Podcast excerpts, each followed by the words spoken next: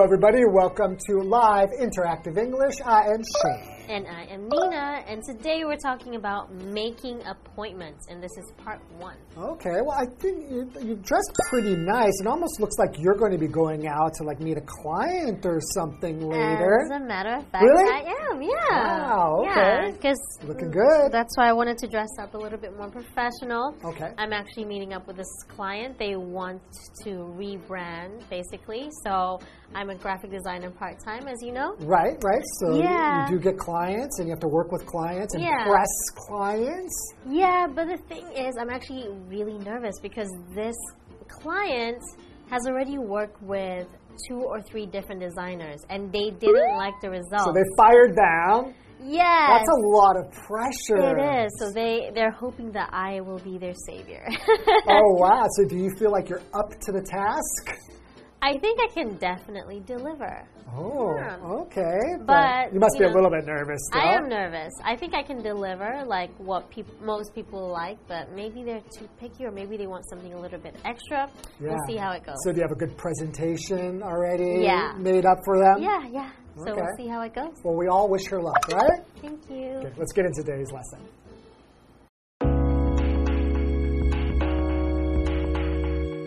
Jeremy and Sharon are wrapping up their meeting. Great work today, Sharon. I think we've found a direction that works for everyone. Thank you. I'm excited by the possibilities of the project and can't wait to get started. Let's set a date for a budget meeting. Would it be possible for you to come back on the 8th? How does 2 p.m. sound to you? Yes, the 8th at 2 sounds fine. Will we be meeting in this room again? That's a good question. I'm not sure actually, but someone will be in touch with the room number. Fantastic. Looking forward to it. Full speed ahead, as they say.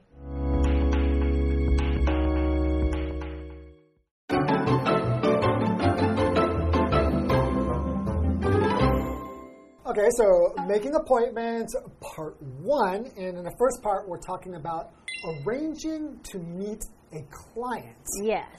Okay, so first of all, what is a client? So a client is a person who uses the services or advice of a professional organization or a person. Oh, so it's kind of it's different than a customer, right? Right. So, for example, you could say our law office has over 50 clients. Mm-hmm. But it would be kind of odd to say our law office has over 50 customers. Yeah, right? Right? So, client versus customer. So, we usually think of a customer as like someone who's like buying products. Mm-hmm. And oftentimes, so imagine 7 Eleven. You're Yeah. a customer there, but you might not come back tomorrow. You're going there to just to buy a small thing Yeah. right? So you're not, you would never call somebody a client of 7 Eleven. Yeah, that doesn't make sense. That would just be odd, yeah. right? So if you're a client, basically, you are somebody who's going to be somewhere long term. Yeah. And you're going to maybe be buying products, but it's more like you plan to be buying these products for a long time. You're going to have a relationship with this company. Yes. Right? So what other uh, examples is like uh, you have a client? So earlier you mentioned um, at a law office, right? Yes. And like me, I'm providing a service of designing. So that I'm also I also have some clients. Okay. Right. Yeah. Okay. So moving on. So Jeremy and Sharon are wrapping up their meeting. So wrapping up their meeting Wrapping doesn't mean like wrapping a. It's Christmas time. They wrap up their meeting and give it to a client. No, I think in this case it means to finish up, right? Exactly. Okay. Okay. So it's a conversation between Jeremy And Sharon. Sharon. So I begin. Great work today, Sharon. I think we found a direction that works for everyone. Okay. So Direction. They're walking that way? Yeah, I think we can walk to the west. No, I think in this case it's just a way that they want to proceed in maybe whatever project they're working on, right? So basically, we have a plan, and Mm-hmm. we're thinking about doing these things to reach our goal. So we're going in that direction, the steps that we're going to take. Right? Mm-hmm. Yes, and Sharon says, Thank you. I'm excited by the possibilities of the project and can't wait to get started. Ooh, excited by the possibilities. Very. Okay, so let's set a date for a budget meeting. Mm-hmm. Would it be possible for you to come back on the 8th?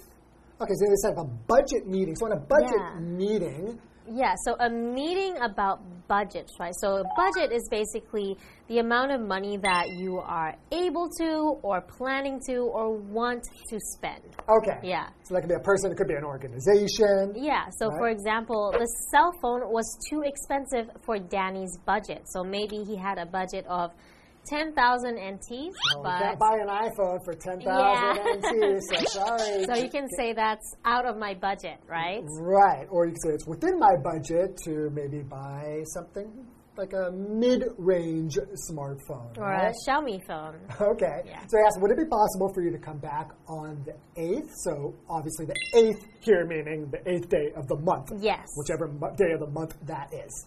How does 2 p.m. sound to you? Okay, so they want to have a budget meeting. They want to meet and talk about how much money they are willing to or are able to spend, right? Right. So they are making a plan ahead to meet on the 8th of whichever month. Right. So if you say, how's that sound to you? You just mean, is, is that okay? Is Yeah. that, what- Is that how does good? that sound? Sounds good. Okay. Not bad. Okay. Okay. So Sharon says, yes, the 8th at 2 sounds fine. Will we be meeting in this room again? Okay. Okay. So they ha- probably in a meeting room, and she wants to know if they are meeting in the same place. Okay. That's a good question. I'm not sure actually, but someone will be in touch with the room number. Okay, so maybe it's a big office with assigned rooms, right, for meetings. Uh, mm, okay. Right. So it could be in a different one next time, but someone will be in touch with the room number. They're not going to be in touch with In the touch. room No. number. Actually, I'll be in touch with you Yes. about which room number it's going to be in. Exactly. Right. And Sharon says, fantastic. Looking forward to it. Full speed ahead, as they say. Okay. so full speed ahead. They're going super fast. Right. So you can imagine, okay, so if you're like on a, on a boat, for example, this is when you would probably originally have heard this saying. Mm-hmm. When you say full speed ahead, it means you're going to go to the top speed and move forward. In other words, you're not really going to be hesitating mm-hmm. or worried about some obstructions. You're ready to just go straight ahead, Yeah. right? Okay, so as they say here just means this is a saying. Yeah. So we have a vocabulary word fantastic. Fantastic. Fantastic. So fantastic just means very good, Yeah. right? Or so you could say a lot of different things you could say instead of very good. You could say fantastic. You could say excellent, right? Amazing. awesome, so many words. superb, wonderful, terrific. Yes. Right, there's like so many ways to say very good in English. So I think if you want to increase your vocabulary and sound more like a native speaker, you could think of different ways to say common things that we say. Mm, yeah. right? Oh, and splendid. yeah. So fantastic's a good word. So for example, you could say that restaurant serves fantastic food. Ooh. Right? They serve wonderful food, amazing food, marvelous food. Right? Lots of different ways to say it. All right, so now that we've learned more about customers and clients and how to arrange a meeting, let's talk more about it after the break. Fantastic.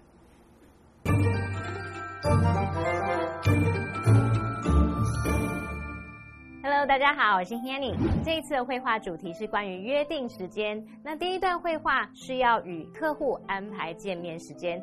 Jeremy 和 Sharon 他们的会议似乎进行的很顺利，已经找到适合大家的方向。那么在结束会议之前，有敲定了预算会议的日期是在八号的下午两点。Jeremy 说，目前啊还不确定会不会使用同一间会议室，但是有人会来联系，告诉他们会议室号码。我们来看看单字 client。client 它表示客户、顾客或是委托人。那么 budget 它是指预算，是个名词。再来文中它用到 wrap up。 在这边不是要去包礼物、包东西的意思哦，它是表达使结束啊、完成那种意思。像我们说 wrap up the meeting，就是指结束会议。好，那接着我们看到 Sharon 回答说，Fantastic, looking forward to it. Full speed ahead, as they say. 好极了，我很期待，就像俗话说的“全速前进”吧。那我们来看看 “fantastic” 这个形容词，就是形容极好的、了不起的或是奇妙的。老师们也有提到一些意思相近的形容词，像 “awesome”，a w e s o m e，awesome 是形容令人赞叹的、非常棒的。还有呢，superb 就是在 super 后面加一个 v 变成 superb，就是一流的、极好的。还有 splendid，s p l e n d i d，splendid 可以形容壮丽的，可是它也可以形容极好的、出色的。好，再来我们看到 look forward to 加上名词或动名词，可以表达期待什么什么。那文中他说 looking forward to it，前面就是省略了 I am，这样是一个口语的用法。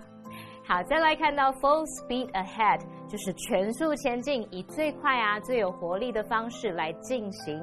薛颖老师刚刚说，在全速前进的时候，你不会犹豫，或者是去担心一些阻碍。这时候老师用到 obstruction 这个字，o b s t r u c t i o n，obstruction 就可以表达阻碍啊、妨碍或者是障碍物。好，这句话课文中。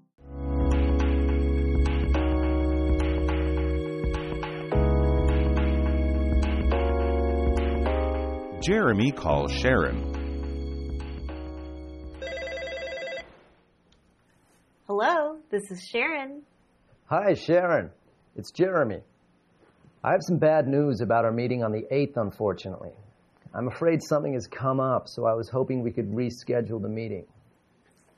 Certainly. That's no problem at all. Did you have a date in mind? I do.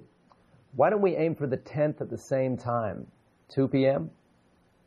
That works for me. I've got a room number this time. Room C112. Perfect. Can't wait to hash out the details. Me too.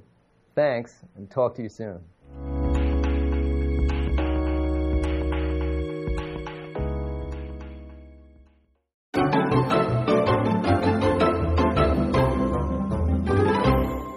Welcome back, everybody. So, in the first part, we were talking about scheduling a meeting with a client. Now, in this part, we're going to be talking about rescheduling a meeting. So, it looks like something has changed. Yeah, so in the first part, they actually scheduled a meeting, arranged a meeting Yeah. after they decided on a direction and the direction's they, good. Yeah. Everyone's on this, uh, everyone's on the same page. Yeah, so they agree on something and they set a date and time where they were going to meet to have a budget meeting. They weren't right? really sure which room they were going to meet in, but basically, if anything changes, they would contact Sharon and let her know about any changes, right? Yeah. Okay, so that brings us to Jeremy calls Sharon. Okay, so- Hello. Sharon says, Hello, this is Sharon. hi, Sharon. It's Jeremy. I have some bad news about our meeting on the 8th, unfortunately. I'm afraid something has come up, so I was hoping we could reschedule the meeting. Hmm, okay, so they have to Bad reschedule. news. Something came up. Yes, so they said, unfortunately, I'm afraid something has come up. Unfortunately, you use when something happens that is sad or disappointing, right? Or has a bad effect. Right. So when you say fortunately, it's something good happened, Right? right? Like, so it sounds like there's good luck or something, right? Yeah. So, for example, unfortunately, my teacher wouldn't accept my paper because it was late.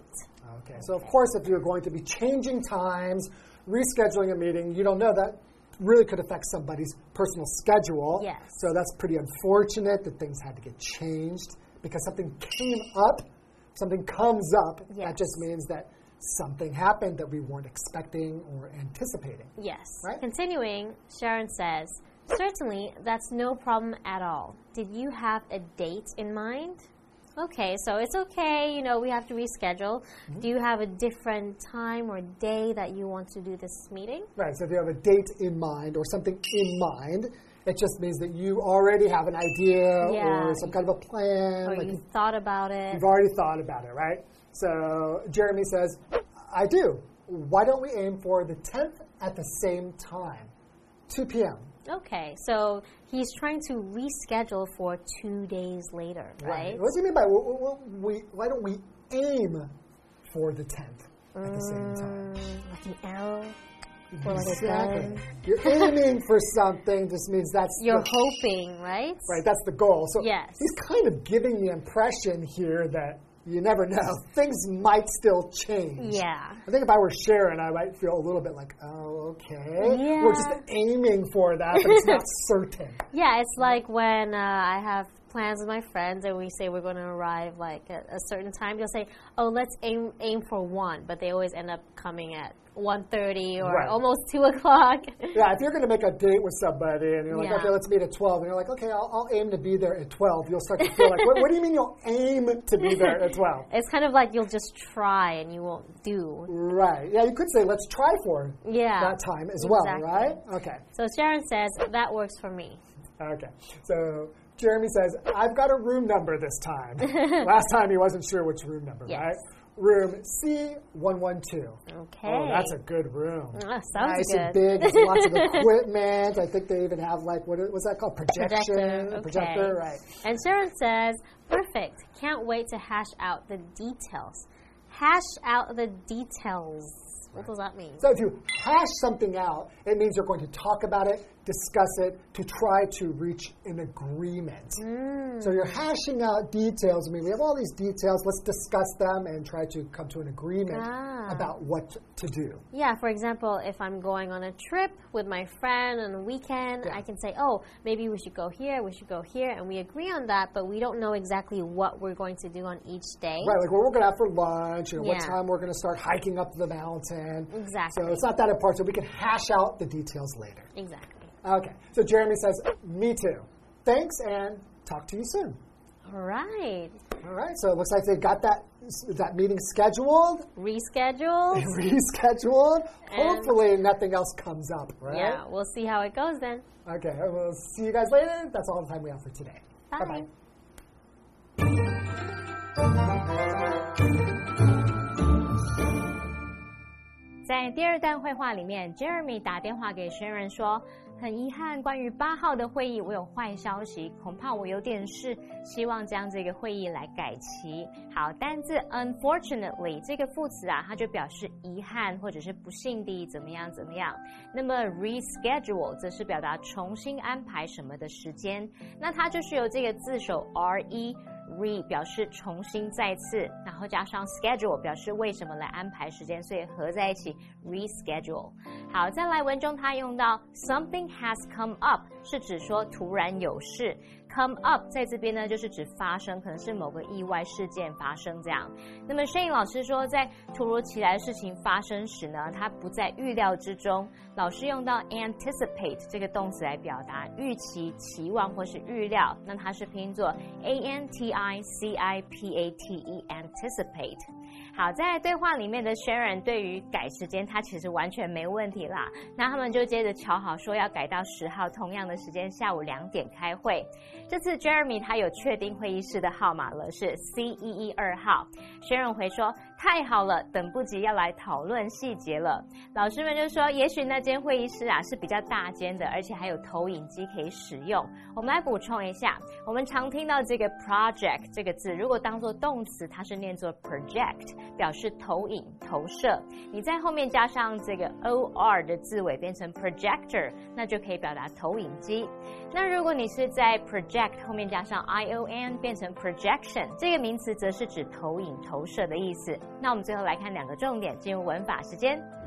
好，我们来看第一个重点是 aim 当动词，它是指打算啊、企图或是计划，后面常常会接 for 加名词，或者是接 to 加原形动词。像我们说 Derek aims to lose ten kilograms in a year，就是说 Derek 计划在一年内减重十公斤。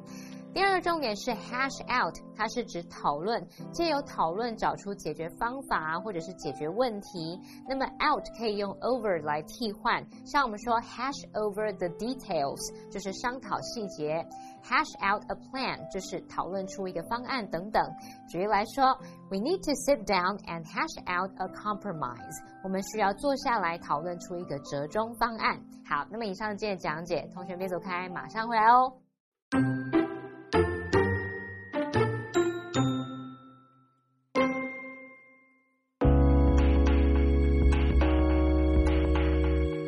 Jeremy and Sharon are wrapping up their meeting.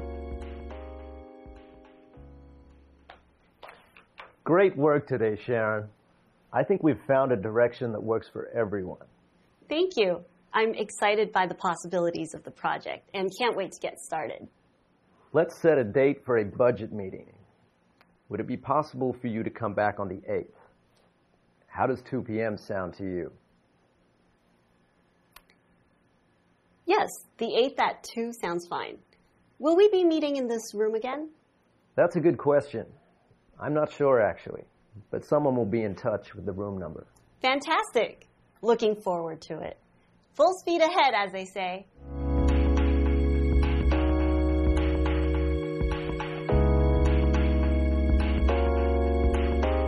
Jeremy calls Sharon.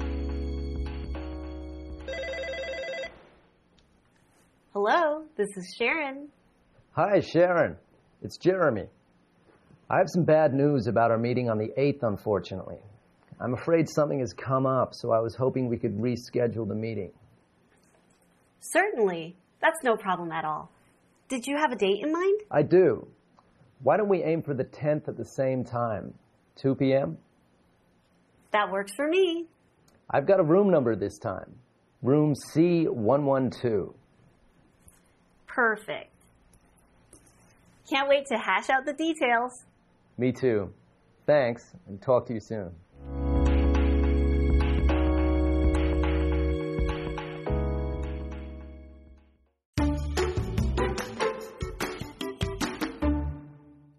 When visitors come to Wanjing Yiyuan, they will first be greeted by a nostalgic front gate with a classical garden look.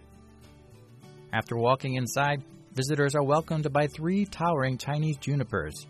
The trees have more than a hundred years of history and were moved here from the guest house of Chiang Kai shek on Fushou Shan. The mountain Chinese junipers are taller and stronger than regular flat ground ones.